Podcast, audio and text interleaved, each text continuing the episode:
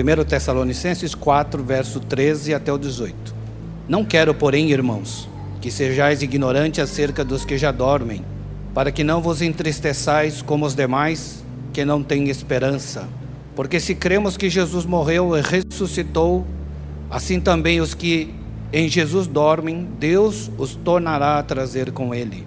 Dizemos-vos, pois, isto pela palavra do Senhor, que nós, os que ficarmos vivos para a vinda do Senhor, não precederemos os que dormem. Porque o mesmo Senhor descerá do céu com alarido e com voz de arcanjo e com a trombeta de Deus, e os que morreram em Cristo ressuscitarão primeiro. Depois nós, os que ficarmos vivos, seremos arrebatados juntamente com Ele nas nuvens, a encontrar com o Senhor nos ares, e assim estaremos sempre com o Senhor. Só até aqui. Então, Paulo está explicando aqui a respeito de dois assuntos, irmão.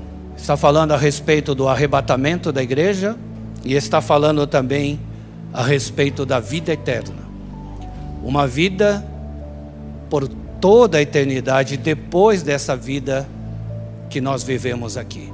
Mas para isso precisamos ser arrebatados para o Senhor.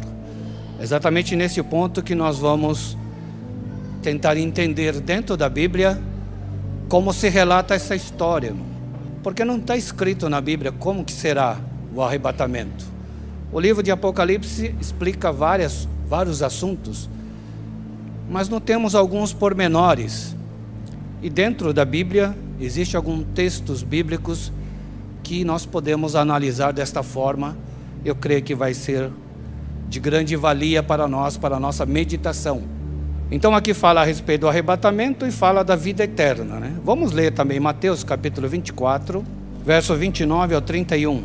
E logo depois da aflição daqueles dias, o sol escurecerá e a lua não dará sua luz, e as estrelas cairão do céu, e as potências do céu serão abaladas.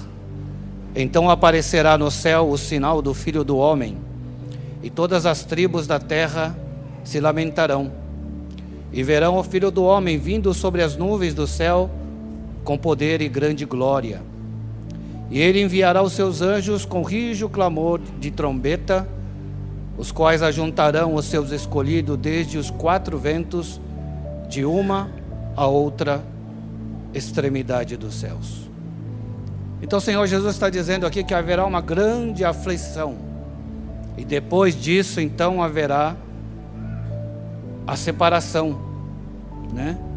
E aqui diz que muitos se lamentarão por ver a vinda do Filho do Homem buscar a sua igreja, o seu povo. Então, primeiras coisas que nós precisamos entender que haverá grande aflição, uma grande tribulação, uma grande perseguição. E quem serão aqueles que vão perseguir, irmãos? Só lendo aqui Miqueias, capítulo 7. Então aqui diz assim: Porque o filho despreza o pai, e a filha se levanta contra sua mãe, e a nora contra sua sogra, e os inimigos do homem são da sua própria casa. Eu, porém, esperarei no Senhor, esperei no Deus da minha salvação, o meu Deus me ouvirá. Ó inimiga minha, não te alegres a meu respeito, ainda que eu tenha caído, levantar-me-ei, se morar nas trevas, o Senhor será a minha luz. Então fala aqui a respeito de uma grande perseguição. E quem vai perseguir aqueles que vivem na graça, irmãos, não são os de fora. Segundo essa passagem profética de Miqueias, os que vão perseguir e criar aflição para a igreja são os da casa, significa é o povo evangélico, irmãos. Mas aquele povo que não vive na graça. Então eles vão começar a perseguir, né? E Aqueles que vivem na graça serão então perseguidos, mas depois da aflição eles serão escolhidos. Né, o Senhor então virá buscar aqueles que forem escolhidos nesse período da aflição. Então, nesse período da aflição, período de aflição aqui significa muita controvérsia, irmãos. São muitas palavras que vão acontecer que vai confundir muitos cristãos. Aqueles escolhidos, a Bíblia diz. Por isso que é necessário conhecer a Bíblia, conhecer a palavra, para que naquele dia não possamos ser enganados, irmãos. Não podemos aceitar condições daqueles que perseguem a graça, que não vivem a graça. Veja só, Apocalipse capítulo 16, irmão. Verso 13 ao 15. E a boca do dragão, e da boca da besta, e da boca do falso profeta, vi sair três espíritos imundos, semelhante a rã, porque são espíritos de demônios que fazem prodígios, prodígios aqui, irmãos. Eles vão fazer milagre, irmãos. Vai acontecer coisas, fenômenos que você nunca viu dentro da igreja, irmão. E ele está escrito aqui, irmãos. Eles vão fazer prodígios e muitos escolhidos vão ficar admirados. Nossa, esse é de Deus. Só pode ser de Deus. E não é, irmãos, está escrito aqui. É de demônios. Primeira coisa, ficar atento nos acontecimentos. Amém, irmãos? Não vá atrás de sinais, irmãos. Fique na palavra de Deus. Porque são espíritos de demônios que fazem prodígios. Veja só, não é qualquer um, irmãos. Os quais vão ao encontro dos reis de todo o mundo para os congregar para a batalha naquele dia, grande dia do Deus Todo-Poderoso. Aqui está falando então da boca do dragão, da boca da besta, da boca do falso profeta, irmãos. Serão ídolos do mundo, irmãos, as suas ideias fantásticos. E o Senhor Jesus diz que muitos serão enganados até os escolhidos, irmãos. Até os escolhidos serão enganados. Porque são pessoas, irmão, que têm uma palavra persuasiva. Se você fica cinco minutos ouvindo eles, irmão, você vai se convencer que ele é de Deus, irmão. Esse cara é bom. Ele é o cara. Você vai ficar convencido. Porque tem uma palavra muito persuasiva, irmãos, de convencimento, né? O dragão representa a China, o comunismo, né? A China hoje, todo o dinheiro, irmãos, já está na mão dos chineses. Então significa o que? O poder, o dinheiro. E todos correm atrás de dinheiro, né? Todos precisam de dinheiro, irmãos. Então, por causa do dinheiro, do poder, muitos se corromperão. Então, ele vai trazer uma palavra que vai solucionar a economia do mundo, do planeta. E todos ficarão admirados. E depois a besta a besta é aquele que a Bíblia diz que será um grande personagem que irá solucionar todo o problema social do mundo, irmãos. Vários países pobres aí, né, que estão fugindo para os países ricos, ele vai trazer uma palavra que vai ser admirado por todos, pelos pobres e pelos ricos. Né? Ele busca o que, irmão? Fama, né? glória para si. Vai ser uma pessoa muito famosa, irmãos. Então ele busca né? isso para se satisfazer. E o falso profeta já está dizendo, né? Ele vem para enganar, irmãos. Falso, irmão, não é aquele que é mentiroso. Falso é aquele que parece verdade, mas é mentira. Tem que tomar cuidado, irmãos. Então o inimigo não vem dizer, oh, eu sou o diabo, viu? Quem que vai querer ele, né? Ele vai dizer que é Jesus, que ele veio, entendeu? Trazendo uma palavra que os cristãos vão acreditar nele. Mas ele é o falso profeta, irmãos, que vem para enganar. Veja só, Jezabel, irmãos, casou com o rei, rei Acabe, rei de Israel, povo de Deus. E Jezabel enganou o rei Acabe, irmãos, porque sutilmente ela introduziu o quê? Baal, culto a Baal. Baal significa Senhor. Nós servimos ao Senhor, mas ela introduziu um outro Senhor, que é Baal. E Acabe nem percebeu, irmãos. E toda Israel sofreu por causa disto. Então o inimigo vem para enganar quem? O cabeça, irmãos. Né? O pastor da igreja.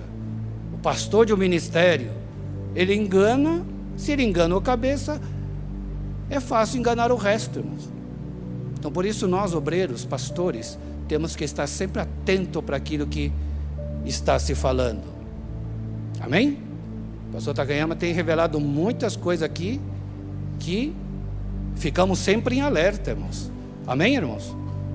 O pastor do Japão veio aqui, né? o pastor da Japan esteve aqui conosco conversando com o pastor Takayama, e o pastor Takayama alertou-os a respeito desse reverendo que está enganando todo o povo por causa do dinheiro, irmãos.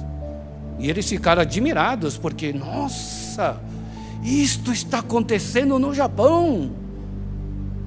Foi um alerta que o pastor Takayama deu a eles, eles ficaram de boca aberta, porque exatamente o que já aconteceu aqui no Brasil está acontecendo no Japão. Amém, irmãos? Então nós precisamos sempre estar alerta e sempre estar ouvindo aquilo que o nosso pastor tem para anunciar na igreja, porque é um alerta, irmãos. Assim como o inimigo vem para destruir o cabeça, Deus também usa o cabeça para nos alertar a igreja. Amém? É sempre necessário estarmos presentes nesse culto de quarta-feira, que as palavras que os outros pastores auxiliares aqui nós trazemos, irmão, a maioria é baseado tudo na mensagem que o pastor Takayama já trouxe. Amém?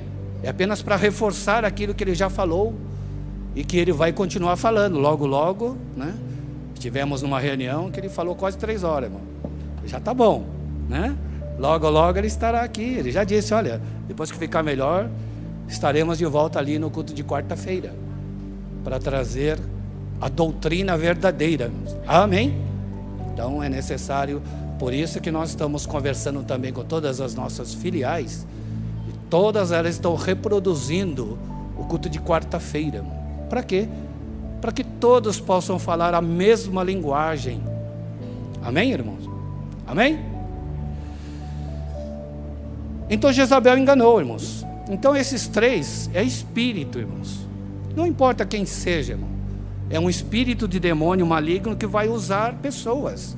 Né? Um vai depender do outro para idealizar as suas ideias demoníacas, ideias que vão enganar, irmão, porque, porque o que está por trás de tudo isso vem de Satanás, irmão. São espíritos enganadores. Agora, aqui está falando a respeito de arrebatamento da vida eterna nós podemos saber como que vai começar tudo isto, a sua influência, a influência né, desses três personagens. Mas vamos ler aqui Mateus capítulo 24, verso 4 até o 13. E Jesus respondendo disse: Acautelai-vos que ninguém vos engane. Várias passagens da Bíblia várias passagens do Senhor Jesus Cristo, ele alerta que ninguém vos engane.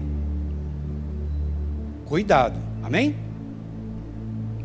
E Jesus respondendo disse-lhe: Acautelai-vos que ninguém vos engane, porque muitos virão em meu nome dizendo eu sou o Cristo e enganarão a muitos. Jesus está falando aqui dentro da igreja, dentro da congregação muitos serão enganados, irmãos.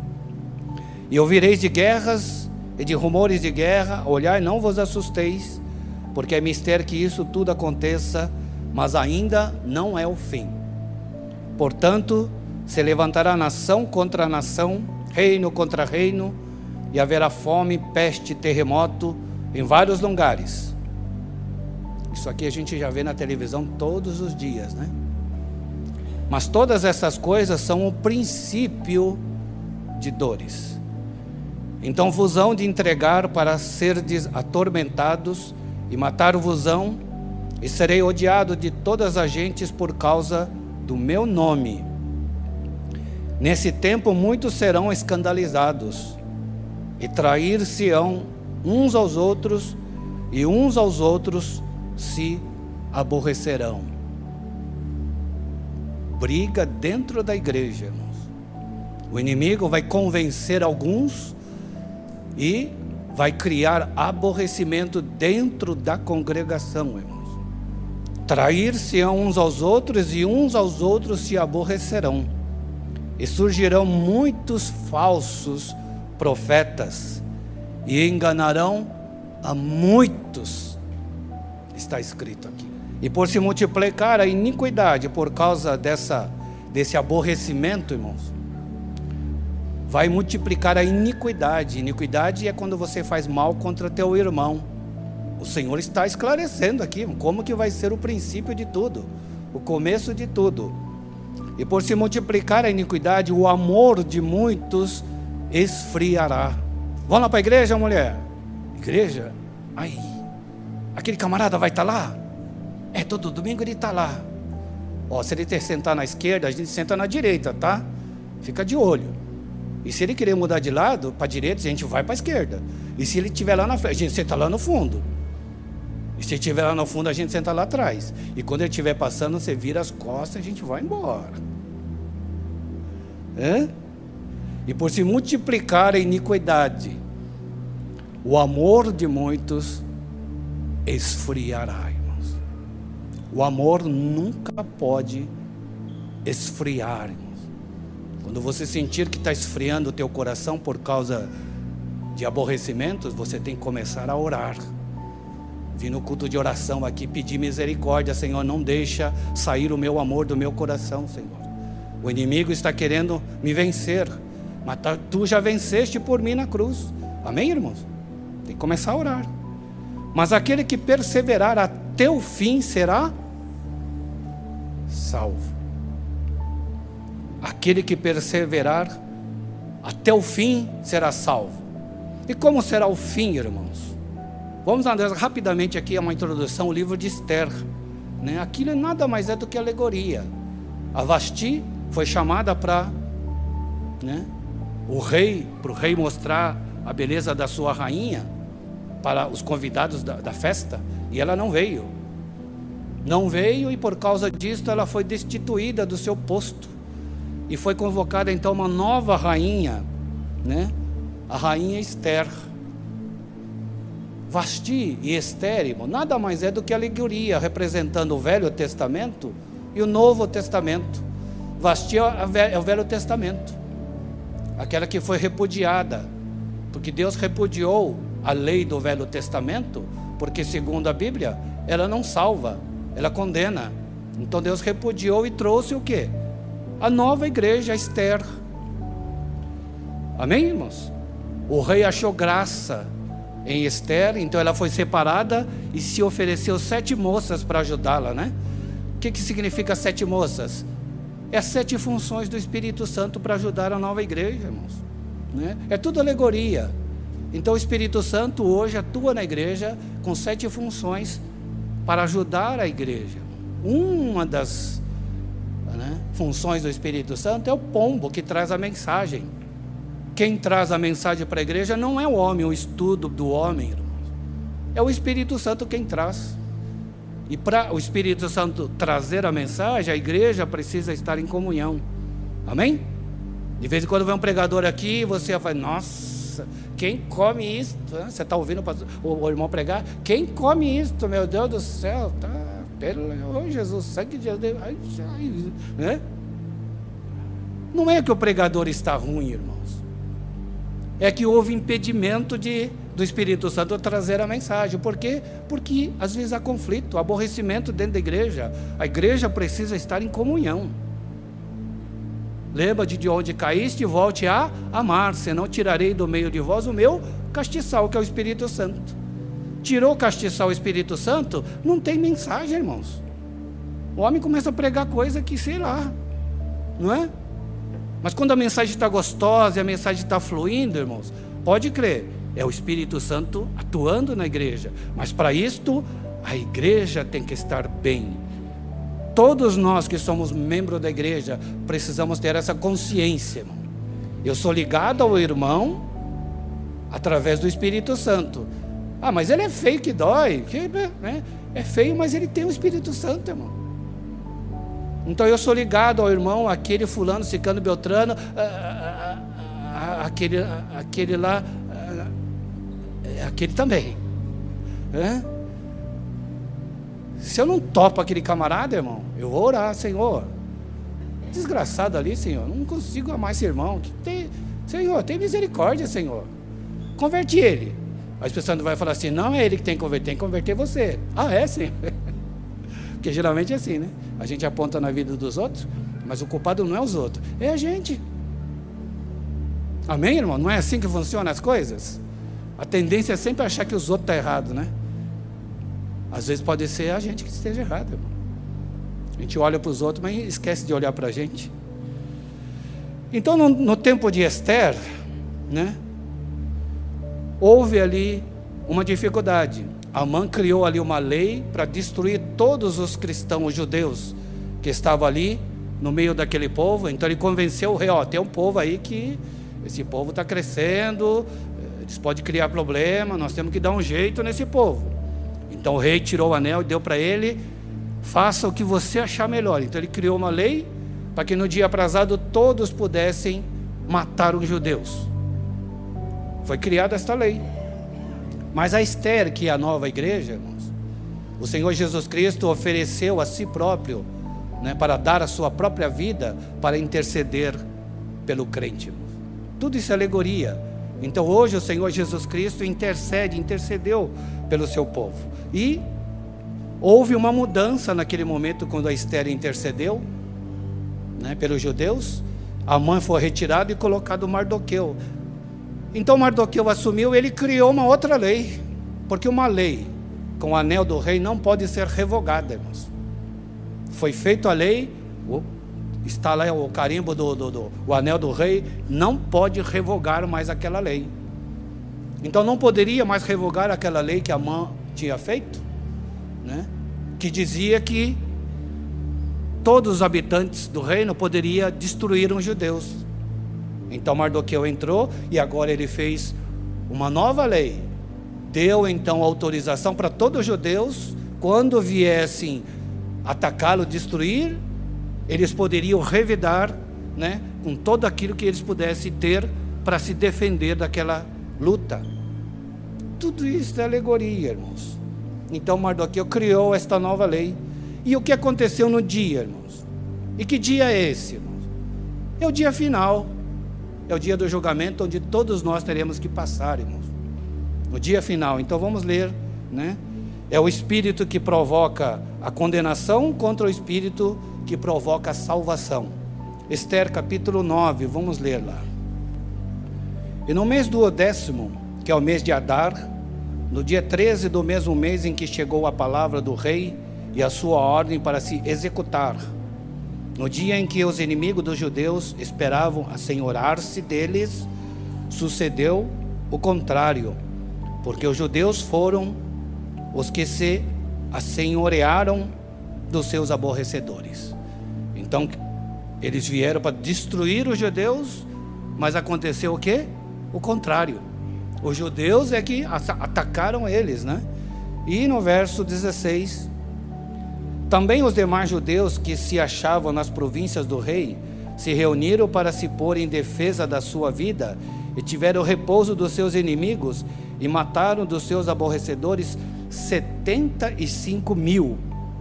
Porém, os despojos não estenderam a sua mão. Foram matar os judeus, aconteceu exatamente o contrário. Os judeus né, se defenderam e, naquele dia, mataram 75 mil aborrecedores dos judeus. Foram matar, mas eles foram mortos. Por quê? Por causa da nova lei. E que lei é esta, irmãos? É a lei do Senhor Jesus Cristo, a graça. Ele morreu na cruz do Calvário, pagou os nossos pecados para nos dar todas as coisas de graça. Então a nossa defesa naquele dia vai ser a graça, irmãos. Se você citar ali o sacrifício do Senhor Jesus Cristo, o inimigo não vai poder dizer nada. Irmão. Então a graça produz fé, esperança e amor. A lei produz temor, medo, no livro de Ezequiel diz que a alma que pecar, esta morrerá.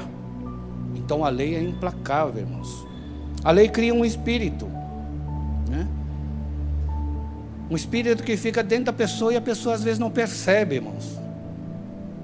Deus disse para Adão assim: não coma do fruto daquela árvore, do bem e do mal, porque se você comer, certamente morrerá. Paulo fala as mesmas palavras, né, usando a forma diferente. Vamos ler aqui Romanos capítulo 3, irmãos. Romanos 3, 19 ao 20. Aqui já é Paulo convertido né, para a graça, irmãos. Depois que ele foi arrebatar e veio encontro com Jesus, que caiu do cavalo, ele foi arrebatado até a glória, e quando ele volta, ele volta pregando totalmente tudo contrário daquilo que ele pensava antes. Porque seu espírito mudou. Então está escrito aqui, Romanos 3, 19 ao 20. Ora, nós sabemos que tudo que a lei diz aos que estão debaixo da lei, o diz, para que toda boca esteja fechada e todo mundo seja condenável diante de Deus. Ninguém pode falar nada e vai ser condenado. O que Paulo está dizendo aqui? Não está dizendo a mesma coisa que Deus disse? Certamente morrerá. É o que Paulo está dizendo. Por isso, nenhuma carne será justificada diante dele pelas obras da lei, porque pela lei vem o conhecimento do pecado. Então, ninguém será justificado pela lei. Então a lei cria um espírito, irmãos, de santidade falsa. É o caminho falso que é criado dentro do coração de um crente, irmãos. Tudo para quê? Para enganar. Porque no final, irmão, em vez de ser salvo, ele vai ser condenado. Veja só o fariseu e o publicano, irmãos. Um exemplo clássico, né? O fariseu orava como? Senhor, eu não sou como esse daí, ó. Eu jejuo uma vez por semana, eu dou dízimo de tudo, eu faço isso, eu faço aquilo, aquilo outro, não sou que nem esse daí. Né? E a Bíblia diz que o publicano batia no peito, Senhor, não sou nem digno de olhar para cima, Senhor. Tem misericórdia de mim. Jesus disse o quê? Este, a oração deste foi justificado e do fariseu não foi justificado. A oração daquele fariseu foi repudiado, irmãos. Ele guardava a lei. Então aquela lei achava que né, fazia com que ele se tornasse mais santo do que os outros. Ele foi enganado pela lei, irmãos. Né? A lei o enganou. Fez com que ele se tornasse melhor do que o outro. O Senhor Jesus Cristo, ele diz na sua palavra: Eu não vim para condenar ninguém, eu vim para salvar. Então as nossas palavras às vezes nos denunciam, irmãos. Aquilo que nós falamos, a forma como nós oramos, a nossa oração, a nossa palavra, pode ser repudiada por Deus, irmãos. A gente está falando e Deus vira as costas. Nem ouve. É repudiado. Por quê? Um sentimento de santidade falsa, irmãos. Ele acha então que é melhor do que todo mundo. Adão, quando foi falar com, quando ele caiu, irmãos, né? E Deus foi passear ali no jardim do Éden, e chamou Adão: Adão! Aí eu chamo uma vez, ele já aparece: Adão! Adão! Adão! aparece lá. Né? Onde estava Adão? Estava escondido. Mas por que, você estava escondido? Ah, porque eu estava nu. Você está nu? Quem te disse que você está nu? Comeste por a causa da árvore que eu disse para você não comer? Aqui é uma grande alerta para a gente pastor Takayama já disse aqui várias, inúmeras vezes, que a árvore do bem e do mal é a lei, irmãos. E o Senhor diz: não coma, quer dizer, não ouça, não creia nisto, porque isto vai te condenar. Sai a ingenuidade, né? E entra o que? A malícia, não é? Você fez coisa errada, né? Mostra o pecado. Cadê o pecado? O que, que você andou fazendo? Começa a colocar o irmão nu. Ele está nu, irmãos, diante da sua presença, porque você está buscando o pecado.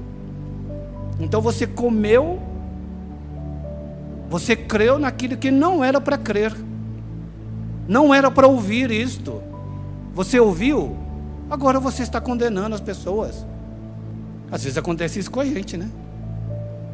O camarada caiu, caiu. é? Depois você começa a pensar: por que, que você está rindo, desgraçado? Você é pior do que ele. É mesmo? Meu Deus. Né? Eu ir embora. Não coma, não creia, não ouça esta palavra, irmãos. Se você ouvir, você vai ficar procurando o pecado. Né? Aquele cego de nascença, os discípulos, olha o estado daquele homem, Senhor, quem pecou? Queria saber logo o pecado. Jesus disse o quê? Ninguém pecou. É para a glória do Pai Celestial. A resposta é totalmente diferente, irmão. Não tem nada a ver uma coisa com outra. São palavras do Senhor Jesus Cristo. Amém? Vamos entrar agora no assunto que é continuidade, 1 Coríntios capítulo 10, e verso 25. Aqui fala a respeito da idolatria, mas nós vamos pegar apenas um versículo para fazer outro tipo de meditação. Comer de tudo quanto se vende no açougue, sem perguntar nada por causa da consciência. Porque era muito normal naquela época, eles sacrificavam animais e depois vendiam no açougue. Então Paulo está tá explicando aqui o seguinte: você vai comprar carne no açougue? Você vai lá na Swift? Não pergunta, né? Não pergunta se é sacrificado ou não, né? Porque se disser que é sacrificado, então, né? Ah, mas a mulher está enchendo o saco, tem que levar carne, só tem só Swift aberta, e como é que vai fazer? Eu vou levar essa carne mesmo. Aí, meu Deus, isso aqui foi sacrificado. e agora? Então, não pergunte nada, vai, compre e coma. Por, Timóteo diz que pela palavra tudo é santificado, né?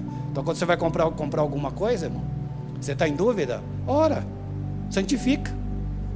Senhor Jesus morresse na cruz do Calvário, levasse toda a maldição, qualquer palavra que foi empenhada sobre este objeto, sobre esta coisa, eu agora anulo pelo efeito do poder do Senhor Jesus Cristo que adquiriu na cruz. Amém.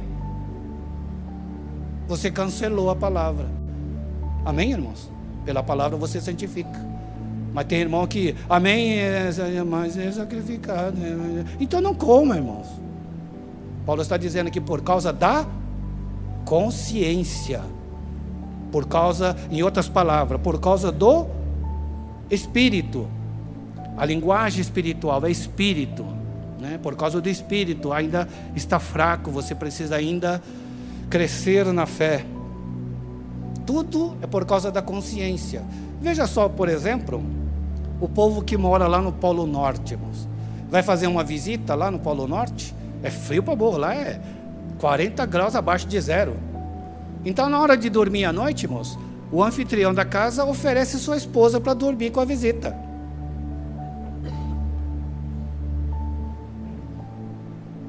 Aí chega a visita, a esposa vai dormir. E ninguém fala nada, nem os filhos, as crianças não falam por quê.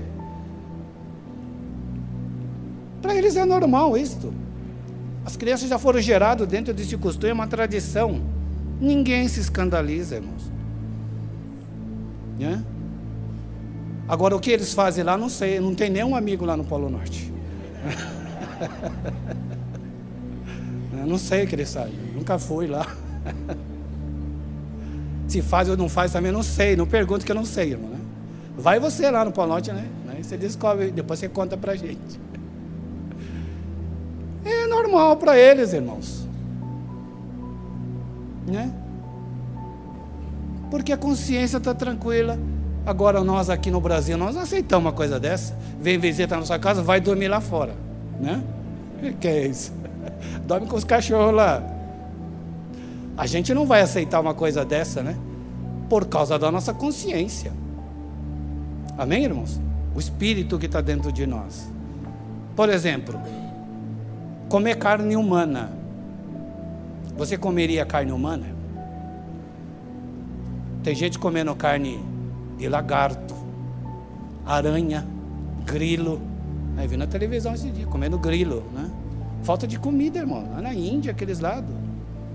A gente tem uma abastança aqui no Brasil e reclama porque come ovo. Irmão, graças a Deus que tem um ovo, irmão. Já pensou se fosse grilo? Maria, não tem nada para comer. Ele pega uns grilos lá.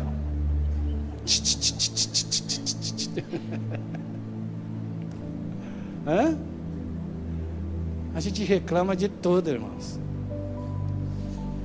Agora, comer carne humana, ninguém come, porque ninguém, já aprendemos que não pode, né? Mas aquele avião que caiu lá nos Andes, irmãos, para eles sobreviverem, eles comeram carne humana. Não tinha comida. Morreu as pessoas, eles comeram. E eles estão vivos. Só que a consciência deles ficou meio, né, deturpado, porque tiveram que comer aquela carne humana.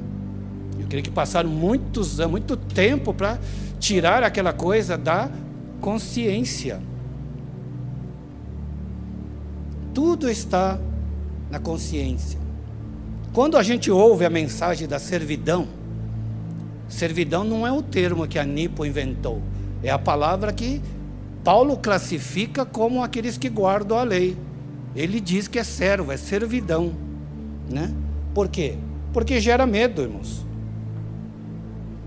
começa a obedecer as coisas de Deus por medo.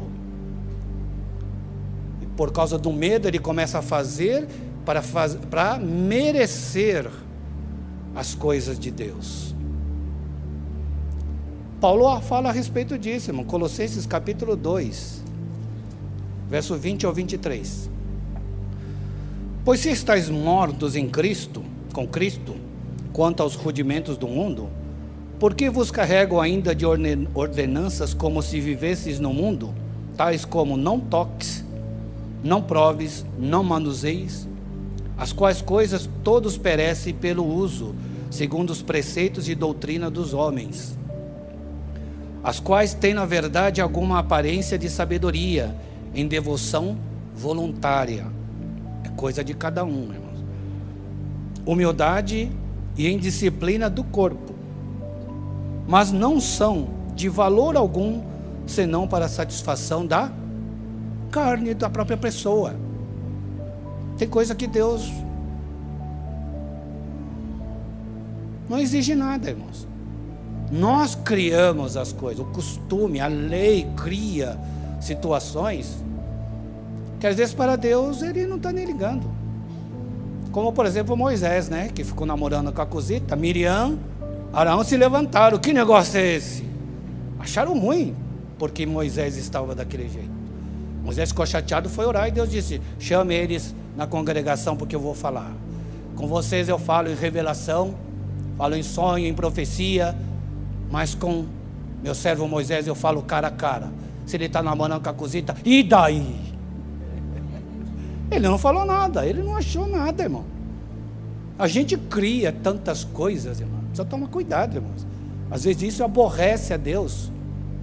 A nossa oração não será justificada diante de Deus. É a oração do publicano e do fariseu. Amém? Tem que tomar muito cuidado. Por causa da consciência. Então a gente fica ouvindo muita mensagem né, deste tipo, irmão, de servidão. É pecado, é pecado, é pecado. Já ouviram? Meu Deus, você sai com o cabelo desse jeito. E entra na tua consciência, no espírito, irmão. Aí você vem para a igreja, olha o irmão lá, ele está em pecado. É a consciência, o espírito falando. Né? Amém, irmãos? Não faça isso, não faça aquilo. Paulo está dizendo, não serve para nada, é só para o homem. Deus às vezes não está nem ligando para isso. Então a consciência acha que precisa obedecer aquela palavra.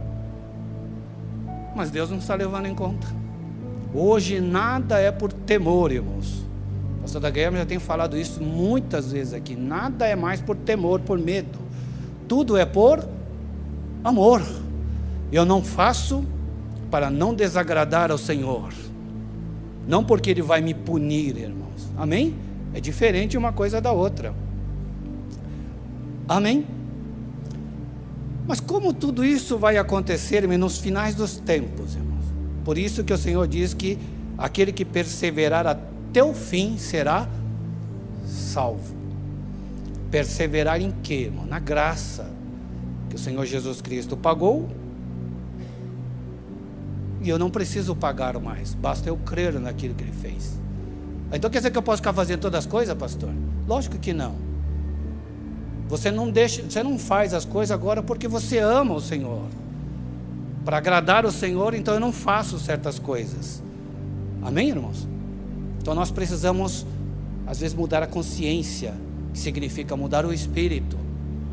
Eu quero ler aqui uma declaração de um homem bilionário, que ele estava no fim da sua vida e a sua consciência naquela hora foi mudada. Mas ele descobre muito tarde isto.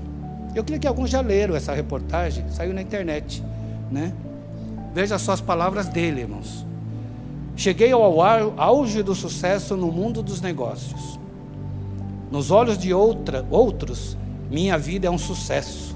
No entanto, além do trabalho, tenho pouca alegria.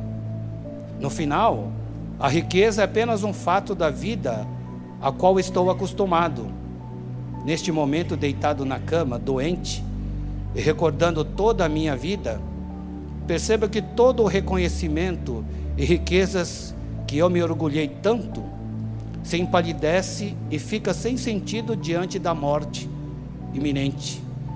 Você pode empregar alguém para dirigir o carro para você, ganhar dinheiro para você, mas você não pode ter alguém para suportar a doença por você. Coisas materiais perdidas podem ser encontradas, mas há uma coisa que nunca pode ser encontrada quando perdida: a vida.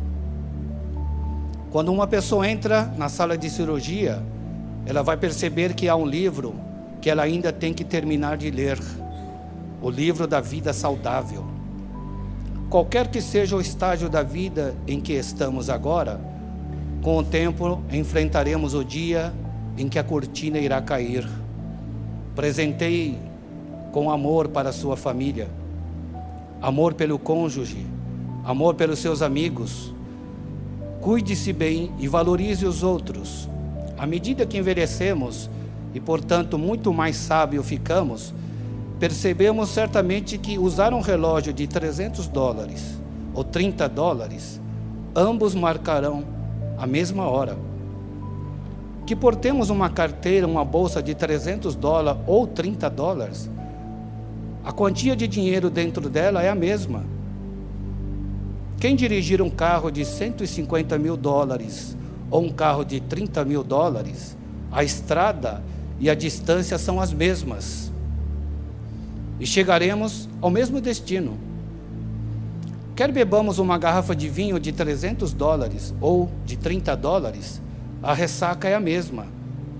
Se a casa em que vivemos é de 300 ou de 3 mil metros quadrados, a solidão é a mesma. Você perceberá que a sua verdadeira felicidade interior não vem das coisas materiais deste mundo. Quer você voe em primeira ou classe econômica, se o avião cair, você cai junto. Portanto, eu espero que você perceba quando você ter amigos e velhos amigos, irmãos e irmãs, com quem você conversa, ri, brinca, canta canções, fala sobre norte, sul, leste, oeste, ou céu e terra, isto é verdadeira felicidade. Não ensine os filhos a serem ricos, eduque-os para serem felizes. Então, quando crescerem, saberão o valor das coisas e não o preço. Aquele que ama você nunca o deixará por outro porque mesmo que haja cem razões para desistir, ele ou ela encontrará uma razão para ficar. Há uma diferença entre um ser humano e ser humano. Poucos percebem isto. ele descobriu o amor, né? Mas era tarde, irmãos, ele estava no leito. Dizem que, não se confirma isso, mas essa declaração é de Steve Jobs. Estava no, no leito para morrer, mas pode ser que não seja dele. Mas, em todo caso, são palavras muito sábias, né, irmãos? Então, nós, ele descobriu o amor, mas ele descobriu tarde muito tarde.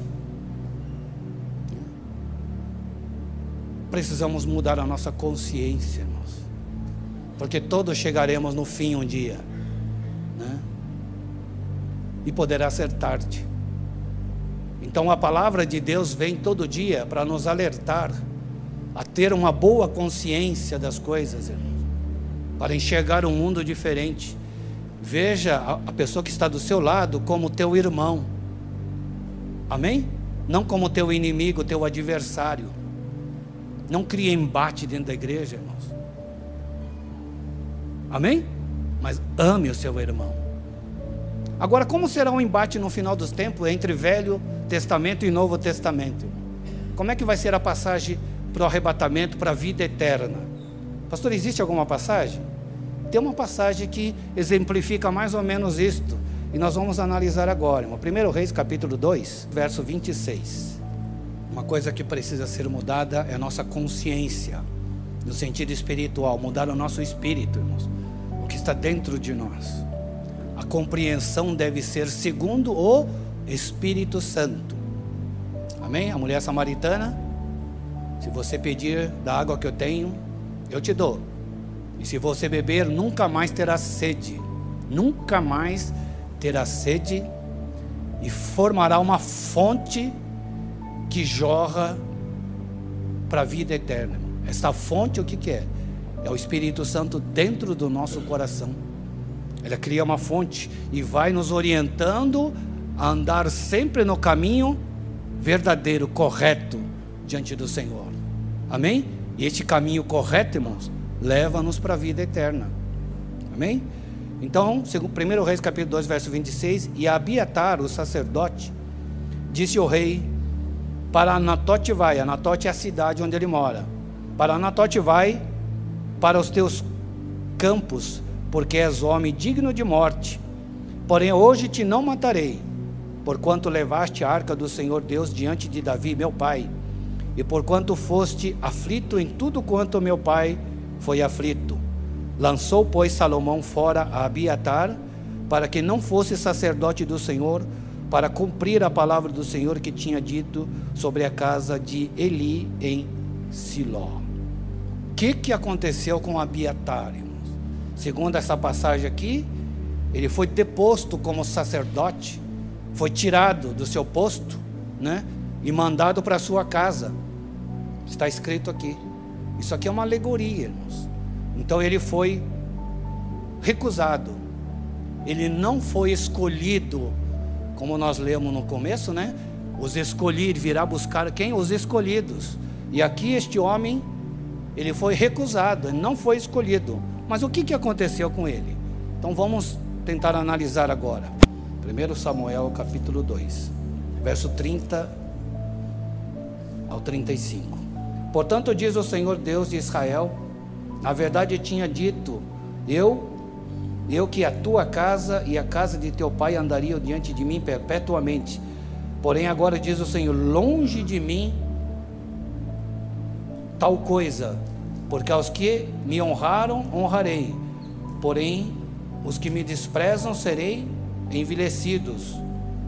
Eis que vem dias em que cortarei o teu braço e o braço da casa de teu pai para que não haja mais velho algum em tua casa, e verás o aperto da morada de Deus em lugar de todo o bem que houver de fazer a Israel, nem haverá por todos os dias velho algum. Só até aqui. Então aqui o Senhor está trazendo uma profecia dizendo que será cortado a casa de Eli. E Abiatar pertencia à família de Eli. E na perseguição de Saul a Davi, o sacerdote ajudou Davi na perseguição. Ele deu ali a espada de Golias e pão, os pães da proposição. Não vou entrar nesse detalhe. Então o sacerdote deu porque ele estava com fome. E Saul ficou sabendo disso. Né? E Saul então foi ao templo e ele matou todos os profetas que estavam ali. E Abiatar, que estava ali, conseguiu fugir. Ele fugiu para o lado de Davi. Tudo isso é alegoria. Ele fugiu para o lado de Davi e Davi disse uma palavra. 1 Samuel 22, 20 ao 23. Porém escapou um dos filhos de Aimeleque, filho de Aitube, cujo nome era Abiatar, o qual fugiu atrás de Davi. E Abiatar anunciou a Davi que Saul tinha matado o sacerdote do Senhor. Então Davi disse a Abiatar: Bem sabia eu naquele dia que estando ali Doeg, o Idomita, não deixaria de eu denunciar a Saul. Eu dei ocasião contra todas as almas da casa de teu pai. Aqui tem uma outra mensagem, né? Fica comigo, não temas, porque quem, pro, quem procurar a minha morte também procurará a tua, pois estará salvo comigo. Davi profetizou uma palavra para Abiatar: Fica comigo. Esta palavra é muito importante, irmãos. É uma profecia que Davi deu para Abiatar. Ele está te perseguindo, ele quer te matar? Fica comigo, não temas. Comigo você vai ficar tranquilo, né? Só para entender a situação de Abiatar, irmãos. Abiatar, Araão, era sacerdote de Moisés, sacerdote da lei. Araão teve quatro filhos: Nadab e Abiú, que morreram porque levou o fogo estranho, né? Para o púlpito. O que, que significa no, no hoje, irmãos? O pastor da Gama já explicou isso, né? O culto está aquele dia, devagar, 10 por hora. Né? Oh meu Deus, a coisa está ruim hoje, hein? Daniel, você que é meio foguinho, bota fogo aí no culto, né? Vai lá, vai lá, vai lá, vai lá, cutuca lá o povo, né? Meus pregados e diretos irmãos, estamos aqui porque hoje o Senhor vai falar grandemente com você, porque Deus é maravilhoso, porque Deus é. Ah. Aí ele sai, o culto fica do mesmo jeito. Por quê? Porque naquele. É brincadeira, viu? Daniel não é assim, não. Porque Deus naquele dia ele quer falar diferente, irmãos. Quer falar bem suave. Então você quer levar, botar fogo no culto? Isso significa fogo estranho. Então Nadab e Abiú morreu por causa disto, né? E ele tinha outro filho, dois filhos. Eliezer veio Zadok e Itamar veio Abiatar. Guarde bem esses nomes: Zadok e Abiatar.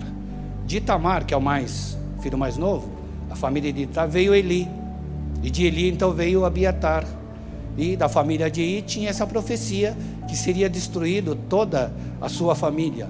E no 1 Samuel 3, ali diz que Deus avisou várias vezes para Eli: toma providência sobre teus filhos, mas ele não quis saber. Mas Deus alertou. Né? Porque o julgamento, às vezes, quando Deus fala, não é imediato. O julgamento é no final. No final de tudo. Até lá nós temos opor várias oportunidades para mudar, irmãos. Para nos corrigir. E nós temos que decidir nesse tempo, irmãos. Amém? É coisa pessoal, irmão. É, cada um tem que fazer isto. Porque outra passagem, o Senhor Jesus que diz que dois estarão no campo, um será tomado e outro será deixado. Significa que alguns vão ficar e outros vão subir. Depende de cada um, né? Só para entender, segundo Samuel capítulo 15, verso 24 e o 25.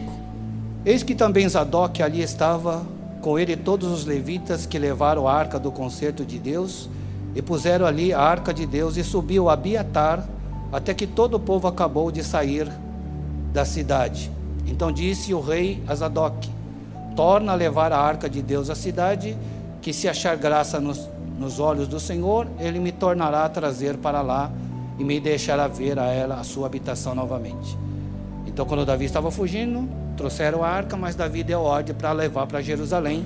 Então estavam os dois juntos, Zadok e Abiatar. Aqui tem um aprendizado para nós, irmão, sobre aquilo que aconteceu mais para frente. Abiatar, irmãos, Zadok era o sacerdote na época de Davi. Só que Abiatar, ele andava com dois personagens, Adonias e Joabe. Esses dois foram reprovados por Deus. Adonias porque se precipitou, se declarou rei antes do tempo, E Joabe, porque aprontou muitas coisas, irmãos, ele ficou também do lado de Adonias. Então, Abiatar andava com aqueles que eram reprovados por Deus. Diferente de Zadok. Zadok andava com quem?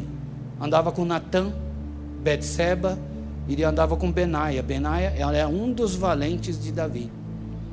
Representa o que é isto? De que lado nós ficamos, recebemos influência. As pessoas nos influenciam a respeito dos seus pensamentos, né, que atinge o que? A nossa consciência. Então, na hora que acontecem situações, que temos que manifestar quem somos e de que lado nós estamos, né, aconteceu este problema. Davi já estava velho, né, e Adonias, vendo o povo reclamar, como é que é, Adonias?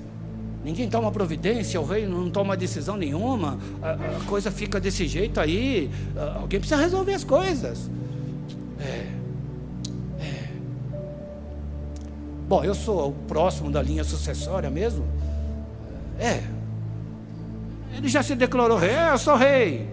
Vamos resolver os problemas que tem que resolver e vamos tratar dos assuntos, né? Quando ele estava declarando, o que, que acontece? Davi pede para Zadok, vá lá e anuncia que Salomão é rei. Ele estava festejando lá com Joabe, né, com o pessoal, Abiatar. De repente houve uma outra voz. O que está acontecendo lá? É Natan anunciando lá que Salomão é rei. Hã? É? Guarda a picanha, guarda, guarda a picanha. É? Ele se precipitou, irmãos. E Abiatar escolheu o lado errado. E a profecia que foi dita lá atrás, irmãos, da casa de Eli, ela veio cobrar. Né? Era a oportunidade de Abiatar continuar livre daquela profecia. Porque a profecia do Velho Testamento em Jesus Cristo não vale, irmãos. A condenação à base da lei do Velho Testamento em Jesus não funciona. Por quê? É a profecia de Davi: fica comigo. Davi é Jesus, irmãos, da tribo de Judá, é alegoria. Amém, irmãos?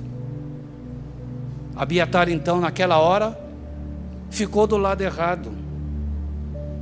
Era uma oportunidade para ele se livrar da profecia, mas ele foi convencido a ficar do lado errado, irmãos. Enquanto ele estava com Davi, nada aconteceu com ele.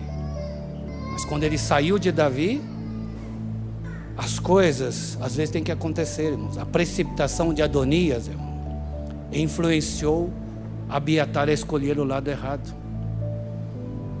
Não, não podemos ser influenciados por aquilo que as pessoas são, irmãos. Nós temos que ser influenciados por aquilo que Deus quer, irmãos. Amém? Pastor, mas Adonias também era filho de Davi. Sim, era. Mas o escolhido de Deus era Salomão. Adonias era o escolhido do homem. Mas Salomão era o escolhido de Deus. Tudo parecia que estava certo. Ele esqueceu o principal que Davi falou para ele, a profecia: fica comigo, não saia debaixo da minha mão, Abiatar, não temas, fica comigo. Jesus Cristo também deu uma declaração em João capítulo 15, vamos ler lá, irmãos, versos 5 ao 6. Eu sou a videira, vós as varas. Quem está em mim e eu nele, esse dá muito fruto, porque sem mim nada podeis fazer. Se alguém não estiver em mim, será lançado fora. Isso aqui é uma profecia, irmão. Né? Se alguém não estiver em mim, será lançado fora naquele dia, irmãos. Essa profecia de Davi é para nós. Fica comigo fica na minha graça. A minha graça é que vai te defender naquele último dia. Você é um pecador. Eu te vi lá, te vi, eu estava lá. Sou pecador, mas o Senhor Jesus Cristo morreu na cruz e pagou pelo meu pecado, levou sobre si toda a minha dor, toda a minha enfermidade e toda a minha maldição. Ele vai se distanciar de você, porque isto é a tua proteção, irmãos. Amém? Não porque eu não faço isso, eu não faço aquilo, eu não toco nisso, eu não toco. Isso daí é valor para o homem, não para o mundo espiritual. Paulo que disse isso. Só para terminar, 1 Reis capítulo 2. E o rei pôs a Benaia, filho de Joiada, em lugar, em seu lugar sobre o exército. E a Zadok, o sacerdote, pôs o rei em lugar de Abiatar. Abiatar seria o escolhido, irmãos. Ele seria o escolhido para continuar sendo sacerdote. Mas ele foi o quê? Enganado pelas pessoas que ele andava ouvindo, irmãos. Que é Adonias e Joabe, dois reprovados, né? Eles foram mortos por Salomão depois. Eles foram enganados, irmão. Ele foi enganado, porque ouviu coisas, né? Ele se precipitou pela influência dos seus amigos. São duas linhagens da mesma raiz, irmão. Os destinos são diferentes. O pior que não é isto, irmão. Essa decisão tomada pelo rei será por toda a eternidade, irmãos. O que está em jogo na nossa vida não é agora, amanhã. O que está em jogo é por toda a eternidade, irmãos. Não haverá momento de voltar para corrigir. Uma vez tomada a decisão, seguiremos o nosso rumo, ou para a vida eterna, ou para o desprezo eterno. Então nós precisamos ficar com a consciência limpa, irmãos. Amém? Dirigida pelo Espírito Santo, segundo a palavra da graça. Amém, irmãos? Esta passagem relata alegoricamente essa história da vinda do Senhor como vai ser. Ou ficamos ou perdemos. Depende de qual palavra nós ouvimos. E na Nipo brasileira foi instituída que devemos seguir o que? A graça. O Senhor Jesus Cristo pagou e não precisamos pagar nada. Basta crer no que o Senhor Jesus Cristo fez na cruz do Calvário. Isto é uma lei, uma palavra que nos garantirá naquele dia de sermos condenados, irmão. Amém? Na festa das bodas, irmãos, o Senhor Jesus Cristo foi convidado e disse: Ah, não vou não. Mas depois ele foi, não é? Tem hora que Jesus decide não ir. Você ora, ah, não vou não. De repente ele vem. É vontade dele. Mas quando ele chegou na festa, o que aconteceu? Naquele momento, estava festejando, de repente, o que, que acontece? Acaba a cerveja, né? Se fosse na festa de crente, acabou a Coca-Cola.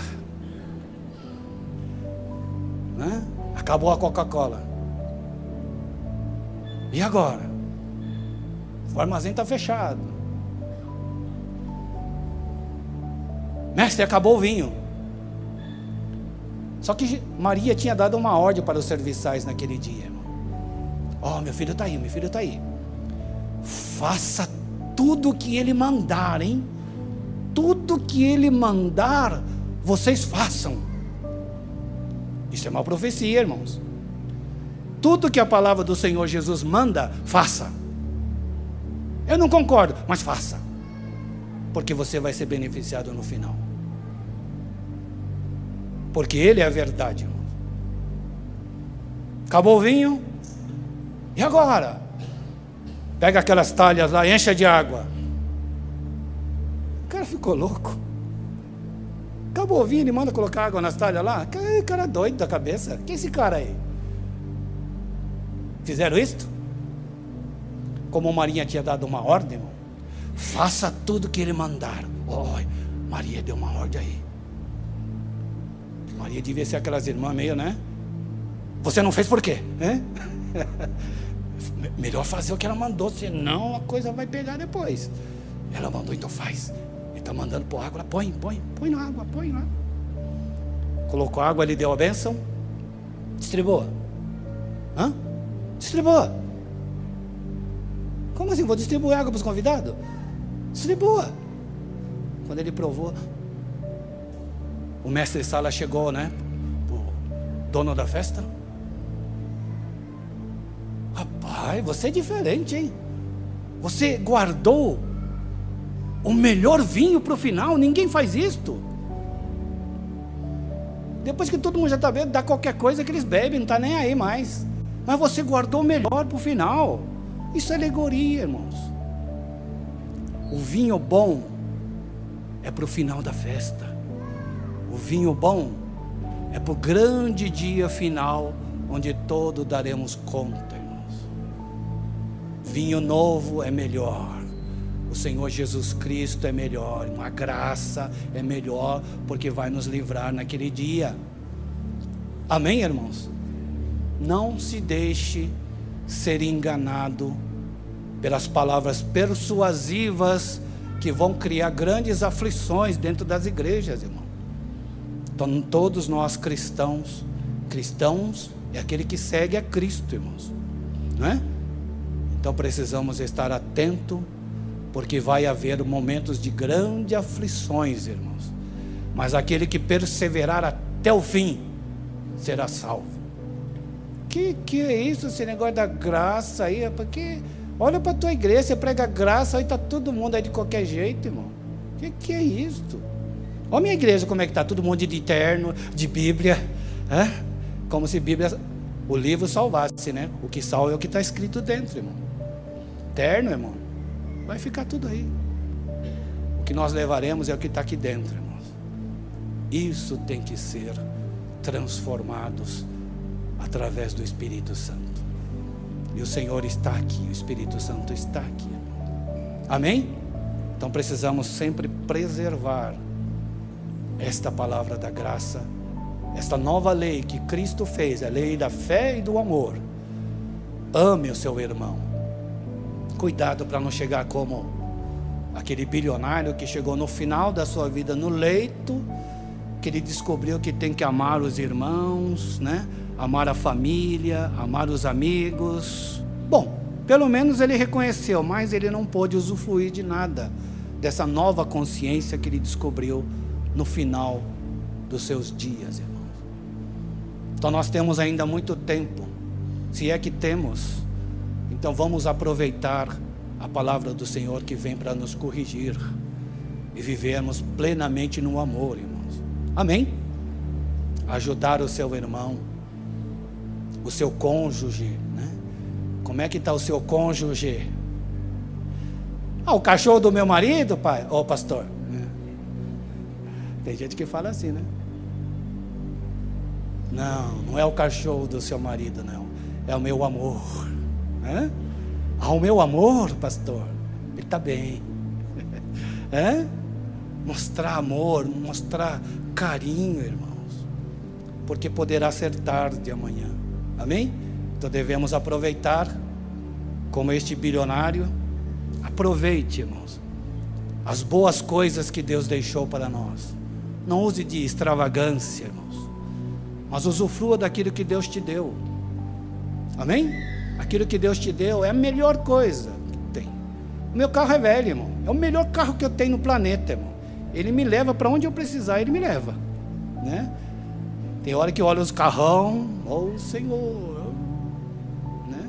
Mas eu olho para o meu carro, obrigado, Senhor. Né? Amém, irmãos? Amém. Ame tudo que Deus te deu. É isso daí? É isso daí que você merece. Essa coisa que, é essa coisa que Deus te deu, é isso que você merece. Né? Ame a sua esposa, irmão. Ame o seu marido. Ame a sua família que Deus te deu. Deus não vai te dar outra família. É esta família que Deus te deu.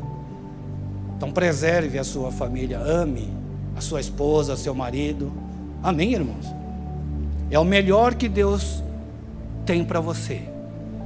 Basta você cultivar isto, irmãos. Oremos ao Senhor, Senhor nosso Deus. Graças te damos pela tua graça, Senhor. Que teu filho Jesus Cristo conquistou este direito, este poder para nos livrar de toda acusação da lei, da consciência daqueles que usam a lei para acusar, Senhor. Mas o teu filho Jesus Cristo veio a este mundo, se ofereceu por sacrifício para conquistar todo o poder. E é por este poder direito, Senhor, que aqui nós estamos. Somos pecadores, não somos nada, Senhor. Mas pela tua grande e infinita misericórdia que tu enviaste o teu Cordeiro, perdoa-nos, Senhor, de todos os nossos erros. Não nos deixa, Senhor, acusar ninguém, porque não somos melhor do que ninguém, Senhor. Não nos deixa sair da tua graça, da palavra, Senhor, que Cristo trouxe para mudar todo o nosso espírito e a nossa consciência, Senhor, para sermos livres para te adorar e te glorificar. Não deixe a consciência, Senhor, daqueles que introduzem palavras, Senhor, não faça isto, não faça aquilo. É pecado isto, é pecado aquilo. Senhor da glória, não deixa essas palavras nos influenciarem, Senhor. Porque o teu filho Jesus Cristo veio para trazer liberdade, Senhor, para que nós pudéssemos te adorar e te glorificar e de te servir, Senhor com alegria no coração. Não deixa, Senhor, ninguém tirar o Espírito Santo de nossos corações, para preservar sempre, Senhor, a alegria do Teu Espírito Santo em nossos corações, que cria uma fonte, Senhor, que jorra para a vida eterna, e estaremos por toda a eternidade contigo, Senhor, um dia. Não deixa, Senhor, sairmos desta palavra, Senhor. Este destino, Senhor da glória, que teu filho tem preparado para todos aqueles que crê na graça, Senhor. Fica conosco, Senhor, que esta doutrina possa estar sempre em nossos corações, em nossa vida, Senhor, preservando a vida eterna. Um dia estaremos contigo, Pai, por toda a eternidade, Senhor. Ajuda-nos no momento de aflições, que será grande as tribulações de palavras que virão para enganar até os escolhidos, mas que o Espírito Santo possa nos preservar na tua palavra da verdade, Senhor. Ajuda cada um de nós, é o que nós te pedimos, ó Pai. Que o grande amor de nosso Pai Celestial, que a graça e a salvação do Senhor Jesus Cristo, a comunhão e a consolação do Espírito Santo, permaneça com a igreja agora e todo sempre. Todos digam